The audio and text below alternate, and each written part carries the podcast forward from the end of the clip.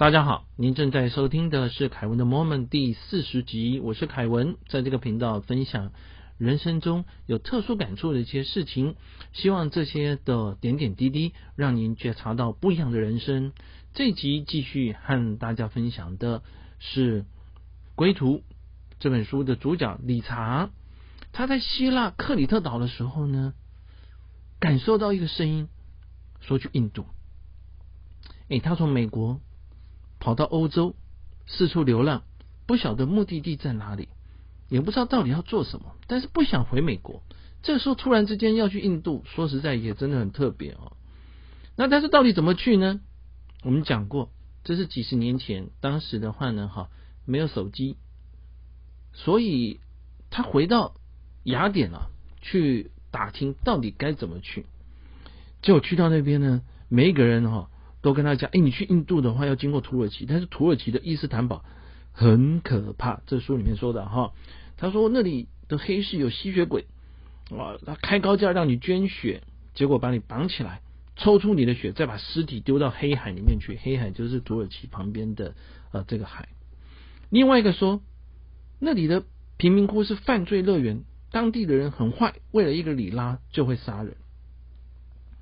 等到回到青年旅社呢，又有欧洲人跟他讲，他说：“你疯了吗？”拿着报纸给他看，头条写着“霍乱疫情重创土耳其”。各位，我们现在因为呢从小都打疫苗的关系啊，所以这个霍乱这个疾病的话，目前几乎在全球各个地方的话都消失了。但是在当时的话，霍乱啊可以说是致命的疾病。那土耳其那里正好有。遍布的霍乱啊，所以大家很很担心呐。那他也想到说，哦，自己要去的话，就也许是疯了哈。结果他遇到两个年轻人，一个叫做杰夫啊，他也是美国人，来自圣地亚哥，二十出头，运动员的身材，长得很高啊，金头发，戴着眼镜，相貌粗犷啊，但是爱好和平。另外一位的话是澳洲人，叫蓝雪。皮肤红润，三十五岁左右，是经验老道的背包客。然后他在欧洲还有亚洲的话呢，哈，已经搭便车旅行很久了。诶，那经验很丰富。我对理查来讲的话，真的蛮好。那他们呢都听过理查的名小名，然后叫小猴啊，所以就叫他小猴。那这三个人里面呢，哈，只有杰夫就是那个美国人，来自圣地亚哥的美国人，有点钱，其他两个都没有钱。他说：“哎。”我的钱就是你们的钱哦，然后他还把背包里面的面包、奶油、菠菜、番茄、橄榄、起司，通通拿出来哈，然后做成三明治啊，大家来分食。哎，各位说实在，真的是啊，蛮慷慨的。那这个理查也真的运气不错，路上哈遇到很多帮忙他的人。那接着呢，他们就决定宣誓要一起去印度，啊，跑到土耳其大使馆去问。说边界有没有开放啊，然后那个大使馆宣布说边边界是开放的，所以他们就决定啊啊要往土耳其出发，但走半天搭不到便车了哈，所以只好尽量往边界的地方走。本来是希望说呢哈到古城了，然后过边界嘛，结果因为搭不到便车的关系好，所以只好靠近。那走了老半天呢，看到一个前哨站，荒芜，然后旁边都是灰尘，然后有铁的围墙，上面有带刺的铁丝网，往旁边看过去看不到铁丝网的尽头，然后希腊的士兵啊拿着自动步枪的话呢，哈站在前方。他就走过去问这个士兵说：“移民局在哪里？因为你要过边界嘛，哈，过了希腊的边界，哈，这个地方过去就土耳其。那那士兵就指一指旁边一个木屋，哎，但是木屋没人了，就很奇怪哈。那最后呢，旁边有一个士兵啊不见了，哈，待会儿的话呢，哈，这移民局的官员终于跑出来，肚子圆滚滚，一把大胡子，他说：你们想干什么？”啊，那蓝雪就回答，就说我们要去土耳其。他说不可能啦，土耳其的我们这边的边界关闭啦，土耳其霍乱啦。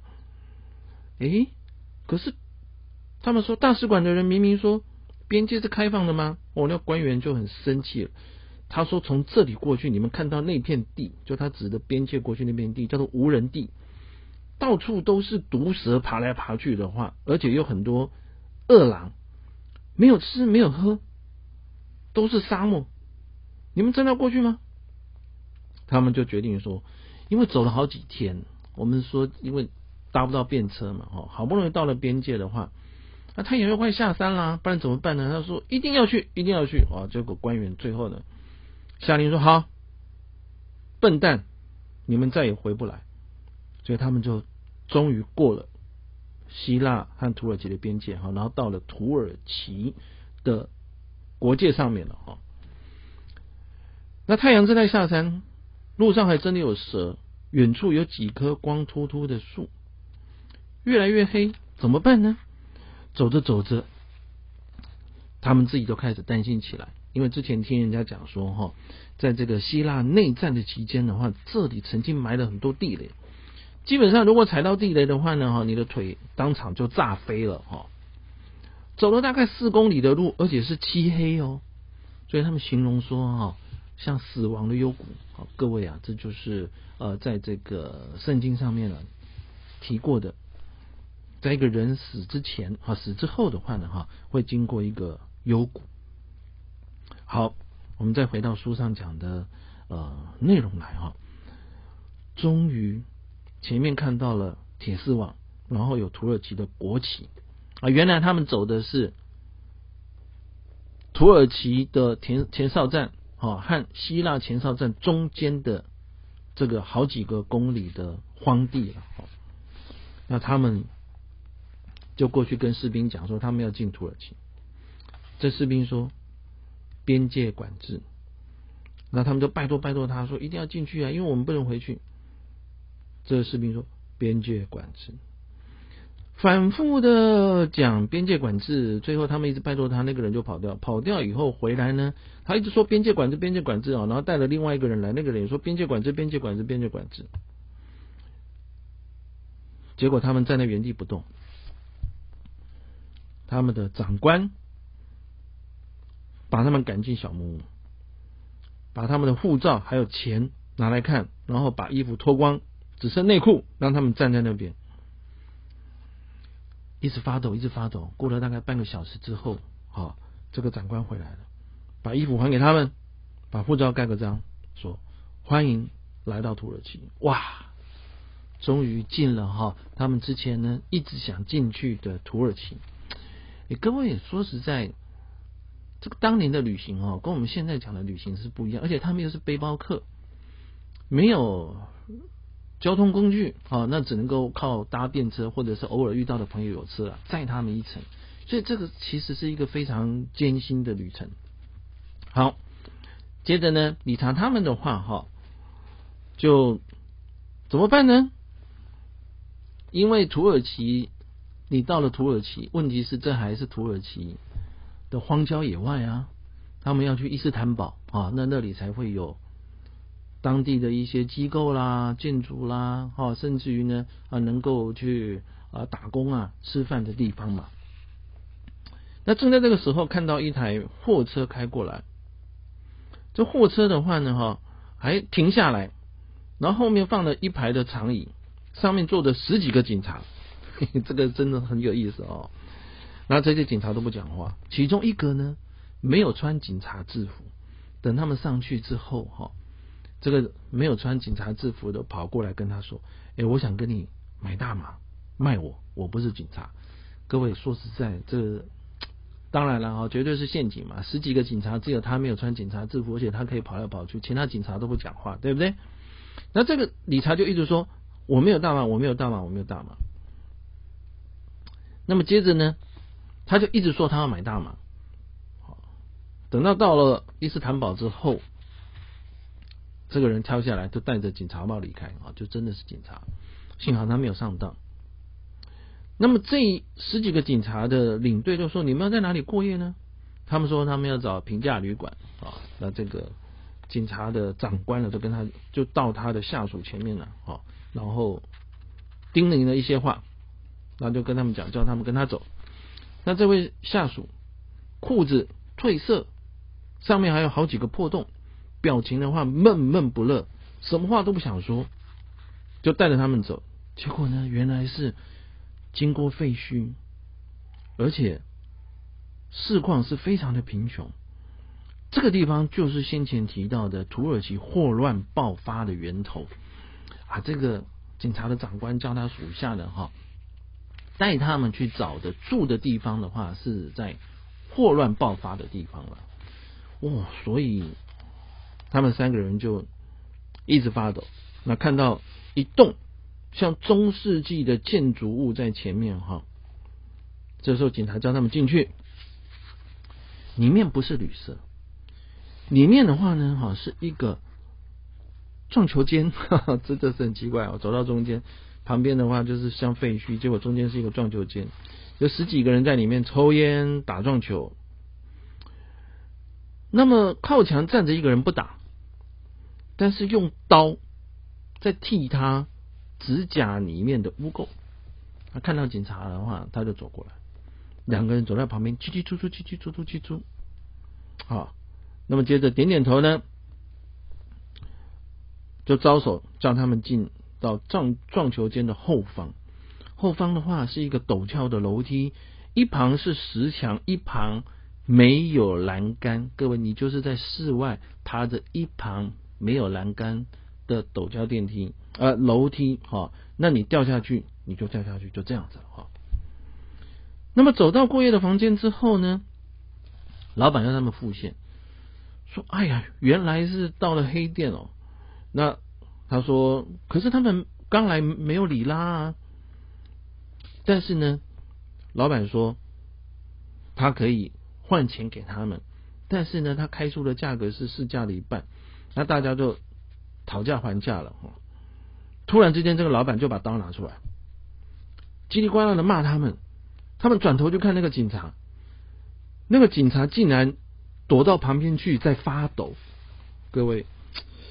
这个看起来应该是黑社会老大，然后这个旅馆的撞球间的老板是黑社会老大，就是他们不得不同意，你在人家的地盘嘛，不得不低头嘛，哦，就把钱给了这个老板，然后他们三个人就待在这个阴暗建筑的楼上的破旧房间，诶，这看他们就感觉不对啊，因为你除了门之外呢，哈，你你只有那个。楼梯，然后还有一扇窗子，窗子底下的话就是向着，也就是说你没有别的地方，所以他们感觉被绑架。这时候蓝雪说不对劲，要小心，就把门锁起来。而且呢，他叫理查跟他说，就是那个澳洲的背包客哈，经验比较丰富的，把双人床推过来抵住门，这样子才。那帮的土匪才不会趁我们趁我们睡着的时候跑进来，所以他们已经认定他们基本上是进了黑店，但是因为没有地方去的关系啊，啊，那因此呢就把这个床推过去，把门挡起来。各位正好那在西部片里面有看过看到啊，就是说啊外面可能有什么这个呃马贼啊哈，然后要来冲这个门，但是因为大家挡不住嘛，所以就先把桌子啊床啊推过去挡在门后面这样子。那这个地方呢，基本上有蜘蛛网、有臭虫，然后墙上的漆还有泥巴块的话呢，哈是快要掉下来的。他们三个人躺下来，但是是睡不着。结果一个小时之后，真的就有钥匙在门上转动了，然后门就开了。但是因为他们把床推过去，所以这个人基本上是推不开的，他就稍微轻轻推一下。可能以为卡住了，结果没想到推不开，就用力推，他们三个人就去把门顶回去。这时候门后面的匪徒发现说，这三个人并没有睡着，而是已经知道说他们不怀好意了。两边的话就冲撞起来。这时候理查说，理查写的说他的心呐狂跳。他感觉到他们要杀人灭口，两边的话就开始征战，对方在撞门，然后他们在守门，撞来撞去，守来守去。这个时候，理查在想说：“我是一个单纯的住在美国的男生，我的家人朋友很爱我，为什么我要离开那个美好的地方，然后现在无助又孤单？这个到底是怎么回事呢？好，那如果在这个时候真的只有神才能救他了哈。外面休息了一下，又开始第二波的冲撞。这时候出现的状况是，理查很想尿尿。各位，我们不是讲说他基本上那个房间里面什么都没有吗？只有一个窗子通到外面的巷子。好，那厕所在外面，该怎么办呢？他又不能出去，因为外面就是人家要冲进来的地方啊。但是他憋得受不了，膀胱快要爆炸了，所以跳到窗子上面，然后把裤子拉开，开始尿。就在这个时候，对门的窗子呢，有一位戴着面巾的传统的黑色长袍的穆斯林的女士啊，睁大了眼睛看着这边，有人把裤子拉出来，然后再尿尿，开始尖叫，然后拿鞋子丢过来。但怎么办？因为理查已经憋不住了，他被 K 中了之后呢，哈，那么里面的蓝雪还有杰夫就一直叫，赶快来帮忙，我们我们挡不住了。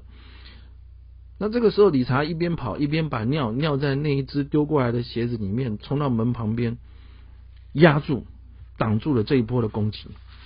哎，真是惊险万分啊！哈，这波攻击之后呢，哈，因为已经是深夜。外面没有声音，他们两个、他们三个人好不容易休息了一下，说怎么办？因为后面一定挡不住，没有东西吃，没有水喝，然后不能上厕所，那外面的人可以轮班的攻击。这时候他们开始推敲说：“嗯，外面人其实也需要睡觉，要不要试试看把门打开？”诶，结果打开了之后，看到外面真的没有人，他们三个人就一路冲。冲到快楼下的时候，被后面的人发现了，后面的人追上来，结果他们冲到楼下，看到有一台计程车冲上来。那这个冲上去之后，叫计程车一直跑。计程车说呢，两百美元。各位怎么可能？现在两百美元是一笔大数字，在那个时候更是天大的数字。他们说没有，我们没有两百美元，但是司机他就不跑了。结果司机在第一个红绿灯停下来的时候，他们打开车门冲出去。后面的人继续的让他追，但是他们终于摆脱了这次到伊斯坦堡的惊魂之夜。哇，理查他们这次的冒险哦，真的是令人非常的紧张，而且这是真实的遭遇啊，并不是我们在电视上面看到人家打架的经过。但是我常常在想这样的问题，理查后面其实也提到说。所有人都是这样子吗？有时候我们从人的第一印象的话去判断，或者是我们根本就没有去过这个地方，我们用第一印象去判断，但是这个印象是对的吗？这个世界上其实有坏人也有好人，就像我刚刚提到的，从希腊到土耳其一路受到刁难，甚至于还进了黑店，但是理查后面遇到的非常的善良的可爱的人，所以我们在。不同的环境的时候呢，哈，我们会因为一个固定的印象，比如说啊，他是什么党的，比如说他的颜色，他的政党颜色是什么颜色的，比如说他可能是男人，他是女人，他是老人，他是年轻人，所以一定会怎么样？各位其实并没有说一定会怎么样，或者是不会怎么样。所以有句成语说呢，叫瞎子摸象，有的摸到腿，有的摸到鼻子，有人摸到皮肤，每个人讲出来的东西都不一样，但那并不是全貌。真正的应该是说，每个地方都有好人，每个地方都有坏人。你不能够遇到坏人就说那里都是坏人，遇到好人那里都是好人。而是我们必须要静下心来，然后仔细的去思考和感受不同的风俗，还有不同的民情的话，会给你不同的经验。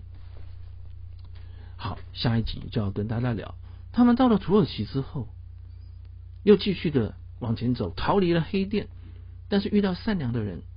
那这个土耳其这个有趣的地方，东西文化互相交集的地方，给他们什么样的经验呢？这是我们下一集啊要给各位分享的内容。